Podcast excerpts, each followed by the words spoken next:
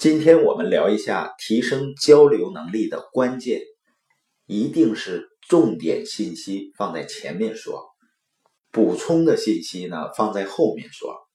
因为我经常会遇到一些朋友提一些问题，但有的时候呢，他说了好几分钟了，我还听不明白他究竟问的是什么，所以我会说呢，你用一句话。先说你究竟要问什么问题，然后再去解释。我们回答别人问题呢，也是这个思路，先直接明了的回答问题，再解释理由。香河资本的创始人汤和松啊，他早年在微软做投资的时候，在向微软的 CEO 做汇报，如果两三句话没说清楚，就会被打回来。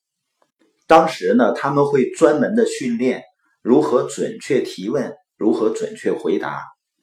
比如说呢，他给小张打电话，问小张：“你现在到机场了吗？”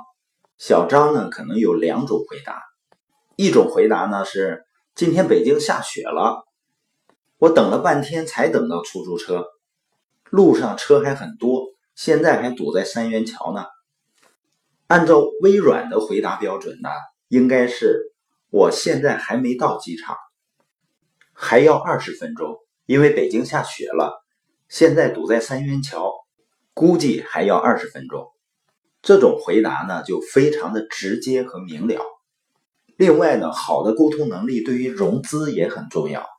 曾经有一个百度投资的公司老总呢，给汤和松讲他公司的宏伟规划。讲了非常多，汤和松呢让他用两句话说清楚，因为他认为宏伟规划那么多呢，恰恰说明公司有问题，而如果用两句话就能说清楚呢，会让人认为业务非常聚焦、非常清晰。这一点呢，在融资的时候非常关键。那我们今天播音的重点呢，就是在交流的过程中，一定是重点信息突出。